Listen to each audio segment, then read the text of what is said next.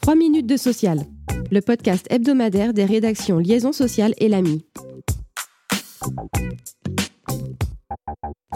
Un nouvel agenda social est défini. Le gouvernement et les partenaires sociaux l'ont arrêté le 12 juillet. L'exécutif s'engageant à transcrire fidèlement les éventuels accords conclus.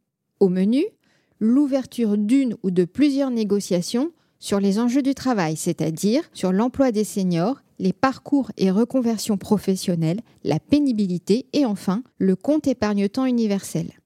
Le format précis des échanges reste à définir. Des discussions bilatérales se tiendront fin août pour trouver un terrain d'entente.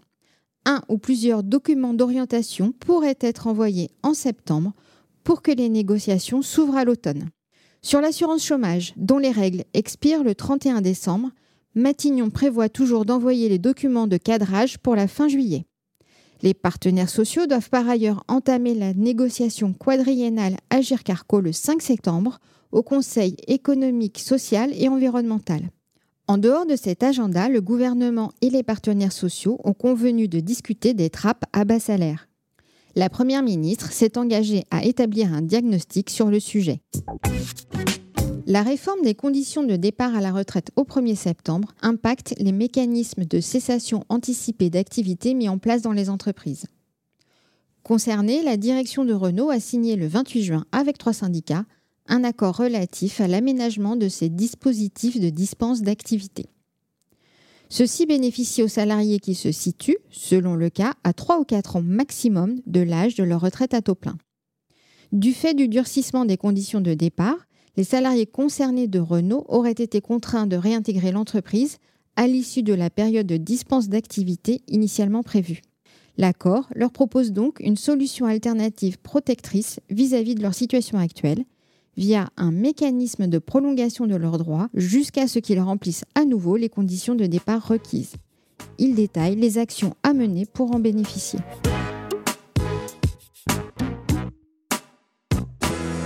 Les droits des salariés victimes d'une fausse couche sont renforcés par une loi publiée au journal officiel le 8 juillet. Le texte met fin au délai de carence de trois jours pour l'indemnisation par la sécurité sociale des arrêts maladie liés à une interruption spontanée de grossesse, ayant eu lieu avant la 22e semaine d'aménorrhée. Cette mesure atténue ainsi la différence de traitement existant avec les fausses couches intervenant à compter de la 22e semaine d'aménorrhée, puisque dans ce cas, la salariée bénéficie déjà d'une protection similaire à l'issue de la durée potentielle du congé maternité. Ce régime s'appliquera aux arrêts de travail prescrits à compter d'une date à préciser par décret et au plus tard en 2024. À noter que le délai de carence de 7 jours applicable aux indemnités complémentaires versées par l'employeur est lui maintenu. La loi a également institué, depuis le 9 juillet, une interdiction de licencier pendant les 10 semaines suivant une fausse couche dite tardive, c'est-à-dire ayant eu lieu entre la 14e semaine et la 21e semaine d'aménorrhée incluse. Le licenciement reste possible en cas de faute grave ou d'impossibilité de maintenir le contrat.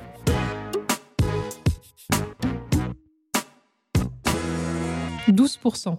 C'est le taux de chômage des personnes handicapées enregistré en 2022, un niveau au plus bas depuis 8 ans, a annoncé la GFIP. À titre de comparaison, le taux de chômage global était de 7% en juin 2022. Autre bonne nouvelle, après des années d'augmentation, le chômage de longue durée des personnes handicapées a chuté de 15% entre 2021 et 2022. Merci de nous avoir suivis.